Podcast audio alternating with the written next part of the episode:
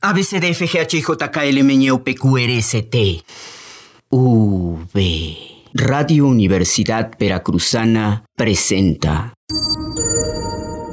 Advertencia. Este podcast no apoya a ningún partido u organización política. Tampoco simpatiza con ningún candidato. De hecho, al igual que Denise Dresser, creemos que votar se asemeja a escoger la fruta menos podrida de la tienda. Además, ningún candidato o candidata se ha tomado la molestia de acercarse a este podcast para presentarnos sus propuestas. Así que dejamos abiertos nuestros teléfonos en cabina. Repetimos, este podcast no apoya a ningún partido u organización política.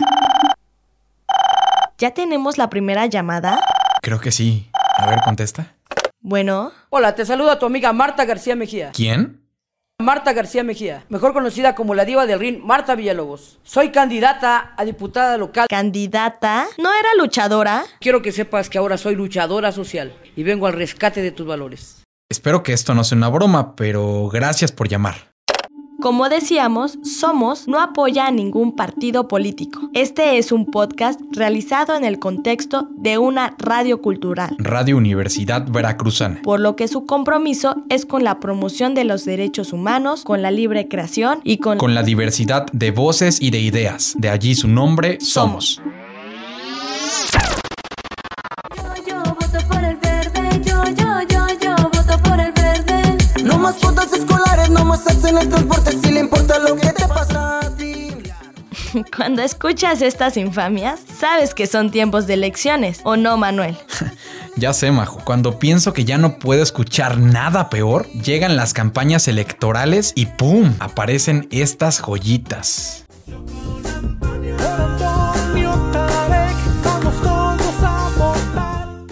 O sea, con estas canciones pretenden persuadirnos a votar por ellos. Perdón por la expresión que voy a utilizar, pero...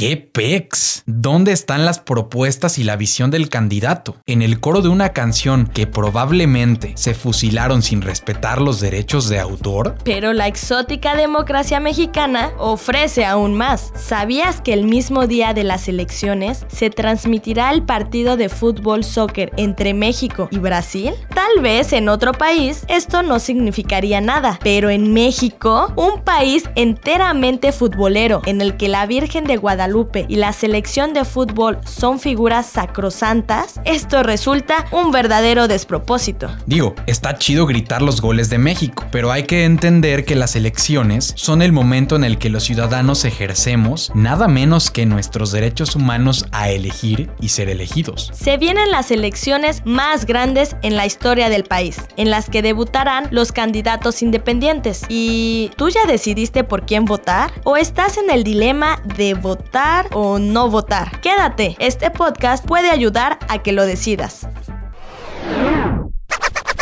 Nuestro país, como muchos otros, vive o intenta vivir una democracia representativa. Esto quiere decir que periódicamente elegimos a ciertas personas, denominadas representantes, para que ejerzan el poder en nuestro lugar, ya que nosotros estamos ocupados ganándonos la vida. De ahí la importancia del voto. Pero ¿qué tan efectivo es este sistema? ¿Es real la representación en México? Una investigación realizada por el diario El Universal destapó que en los últimos 81 años, 88 familias han tenido el control de casi 500 posiciones legislativas federales. Pero no son sus brillantes trayectorias ni su popularidad las que les permiten acceder a estos puestos. El linaje y la casta los han llevado a controlar 27 legislaturas. ¿Que quiénes son? Los apellidos que destacan.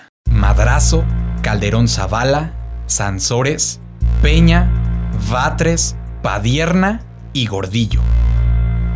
¿Reconociste alguno? Pues estos clanes acumulan años en la nómina del Congreso de la Unión desde 1934. En otras palabras, tienen años de vivir del presupuesto de la nación. Este tipo de prácticas, además de dejar la credibilidad de los partidos políticos en los últimos puestos, evidencian el brutal déficit de nuestro sistema de representación. Entonces, ¿ya valimos? ¿Estamos condenados a este simulacro de representación? Obvio no. Afortunadamente, ante esta crisis de representatividad, el electorado hastiado de la política ha decidido dar frescura a las contiendas y a la agenda mediática, postulando nuevos candidatos que incluso resultan no ser humanos. Es el caso del candidato Morris, felino que en el año de 2013 contendió para la alcaldía de la ciudad de Jalapa, Veracruz. En la elección obtuvo entre 7.000 y 9.000 votos, quedando en cuarto lugar de 8 candidatos. Para saber sobre la carrera política de Morris, nos acompaña Sergio Chamorro, cofundador y vocero oficial del candidato Morris.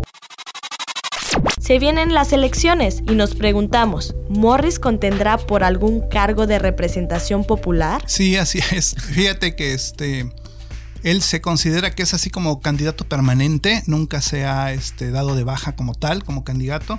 Eh, su nuevo eslogan ahorita que es para elecciones federales diputados es este que hace lo mismo que un diputado pero, pero no cobra, ¿no? Entonces él está postulado para los 300 distritos, como todos sabemos, pues es una parodia, una parodia de las campañas. Y pues está tratando de evidenciar lo que está sucediendo en la vida política nacional. Nosotros imaginamos que en el 2013 o en el 2014 íbamos a concluir la página, pero pues siguió dando, siguió creciendo, está ahorita el doble de, de, de, más del doble de seguidores de los que terminó en el 2013. Hay muchos estados en donde no lo conocían, ahorita lo están conociendo, entonces para ellos es la novedad, ¿no? Entonces él, él está en primer lugar pues haciendo parodia, pero a la vez tratando de que la gente se involucre en política, eh, conozca, aprenda, ¿no? Nos, hemos dado cuenta de que por medio de los cartones, por medio de los memes, que traen un mensaje muy muy breve, después viene un texto, a veces lo complementamos con una nota informativa de un medio, y entonces la gente se informa, y qué bueno, hay, hay debate también, hay gente que se opone, que critica, hay gente que le contesta, y entonces se arman a veces unos muy buenos debates en una red social libre. Nunca se ha vetado a nadie, nunca se ha bloqueado a nadie en el Facebook. Este, se trata de que todos participen, a menos que ya empiecen a, ofenderse este, a otras personas en forma constante. Pues sí, ha habido como tres o cuatro personas que se han sido este, bloqueadas, pero de ahí en fuera, mientras estén en contra y argumenten, todos los comentarios se quedan. En casi dos años y con más de 300.000 seguidores en Facebook, Morris se ha vuelto un verdadero líder de opinión. Constantemente realiza ácidas críticas al sistema político. Esto nos lleva a preguntarte, ¿a qué llama el candidato? ¿Al voto nulo? ¿A no votar? ¿Al voto útil? ¿O al voto de castigo? Mira, en primer lugar, eh, siempre hemos estado a favor del voto. Creemos que es de las pocas este, expresiones libres que tenemos. Durante muchos años se batalló se sufrió, incluso la mujer apenas en el 53 fue cuando accedió al, al voto. Entonces yo creo que no podemos desperdiciar una oportunidad. En, ningún momento hemos llamado al abstencionismo, todo lo contrario. Nosotros lo que, lo que hacemos es un llamado a la ciudadanía para manifestarse. Eh, nuestro, nuestro target, por llamarlo de alguna forma, es el abstencionista y le decimos que, que trate de involucrarse y de votar. En primer lugar, apoyamos a los candidatos ciudadanos, ya que en el 2013 esa fue una de nuestras protestas, ¿no? que queríamos la inclusión en las boletas eh, del candidato sin partido, ¿no? Ya que la, democracia creemos que está secuestrada por los partidos políticos. Entonces, el hecho de que haya algunas ciudades, algunos estados que actualmente tengan un ciudadano independiente, yo creo que hay que apoyarlos, ¿no? Nosotros hemos estado monitoreando y estamos apoyando a un joven de, de apellido Kumamoto, Pedro Kumamoto en Zapopan, otro en Puebla, y algunos otros que, que, han llegado poco a poco, pero que son en realidad a nivel federal solamente 22, 22 este, candidatos independientes registrados para 300 distritos, ¿no? Entonces es, son pocos. Pero es un buen inicio. Entonces lo que llamamos en primer lugar es pues, analizar cuáles son las, las figuras que aparecen en tu boleta. Si hay un candidato ciudadano, pues apoyarlo. Si alguien se identifica con un partido político y cree que el partido político va a favorecer a su ciudad, a su comunidad, pues no tenemos nada en contra. Digo, si alguien está convencido de que X partido o X candidato representado por un partido político este, puede ser una oportunidad en su, en su comunidad o en su distrito, pues qué bueno. Pero cuando el ciudadano se siente defraudado, se siente engañado o apático, pues nosotros lo que le pedimos es que anule su voto, que vote por Morris, que fue su origen, o que anule, que vote por sí mismo. El voto nulo, a pesar de que no se cuenta, a pesar de que lo restan los partidos políticos, nosotros creemos que tiene un efecto a largo plazo. Es una evidencia del descontento nosotros estamos, queremos que todo suceda a corto plazo, queremos que todo tenga una inmediatez, pero en el voto nulo tenemos que esperar. Entonces nosotros lo que proponemos sí que vaya a las urnas y que si ninguno lo representa, que si no se sienta representado por nadie, pues que anule su voto y que al menos haga patente su inconformidad y dejar un registro de que, de que no estamos contentos con nuestro sistema político actual. ¿Por qué apostar por las candidaturas independientes? Pues nosotros creemos que votar por alguien que no está avalado por los partidos políticos, en primer lugar, va a llegar sin ataduras. Eh, los partidos últimamente se han preocupado más por cuidar sus ingresos, por cuidar su poder, que por velar por los intereses nacionales, ¿no? Van más por intereses, en primer lugar, de grupo o hasta familiares, ¿no? Yo creo que quitando dos o tres partidos políticos nacionales viejos, el resto de los partidos son partidos negocio, franquicia, como este de Dante del Garro Nauro, en donde pues viven de él, pero no hay ningún interés en realidad por mejorar la situación de su región o, del país, ¿no? Entonces sí, sí creemos que hay una esperanza, ¿no? Ya si también los independientes nos fallan, híjoles, pues entonces ya no tendremos mucho a dónde, pero se ha, se ha luchado mucho para derrotar a la partidocracia porque creemos que vela más por sus intereses que por los intereses nacionales. ¿Qué decirle a los ciudadanos de cara a las próximas elecciones? Pues que utilicen esa esa ventana que tenemos para manifestarnos, ¿no? O sea, quedarnos en nuestra casa no va a resolver nada. Hay quien dice, ¿para qué voto si tampoco voy a resolver nada? Yo creo que debemos de empezar a hacer conciencia a los que nunca han ido a votar, acercarse a las urnas no les va a quitar mucho tiempo y es un ejercicio, ¿no? Y también que piensen que esto es a largo plazo, ¿no? O sea, que tenemos que, trabajar o tenemos al menos que hacer... Em, poner un poquito de nuestro lado. También el 7 de junio no inicia nada, ni termina nada, ni se acaba todo. O sea, también el ciudadano está acostumbrado a que únicamente nos llaman a votar en cada elección y creemos que eso es suficiente. En realidad la política la tienes que hacer todos los días. Todos los días puedes hacer algo por tu comunidad, todos los días puedes estar informándote, todos los días puedes estar cuestionando a tu diputado local, a tu diputado este, federal, a, tu, a tu presidente municipal si nosotros no lo hacemos, nadie lo va a hacer por nosotros. Entonces es importante que no nada más estemos esperando la elección para manifestarnos. Podemos hacerlo todo el tiempo.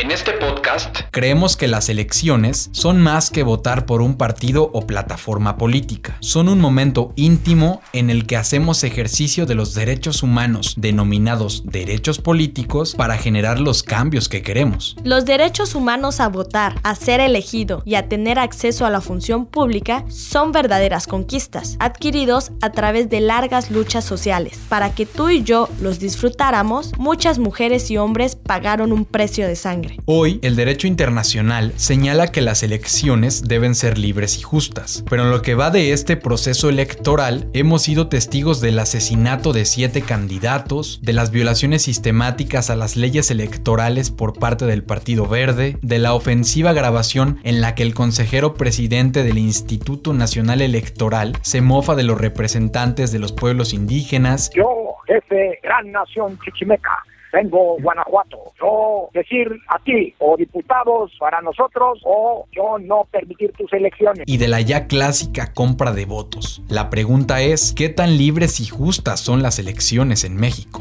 Proponemos que este 7 de junio consideres la elección como una pregunta sobre la calidad de los candidatos. Si encuentras un candidato con atributos favorables, vota. Si encuentras que ninguno de ellos puede representarte con calidad, anula. Ahora que si prefieres no votar, tienes el derecho de abstenerte. Ah, pero si alguien quiere comprar tu voto, no dudes y dile. Lo voy a denunciar en la FEPADE.